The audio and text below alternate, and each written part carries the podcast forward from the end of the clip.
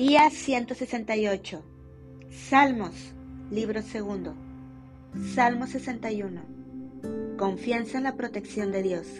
Al músico principal, sobre Nejinot, Salmo de David. Oye, oh Dios, mi clamor. A mi oración atiende.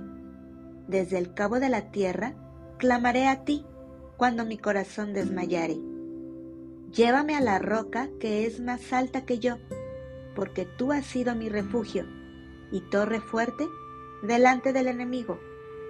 Yo habitaré en tu tabernáculo para siempre.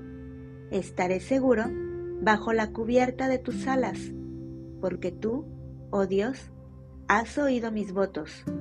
Me has dado la heredad de los que temen tu nombre.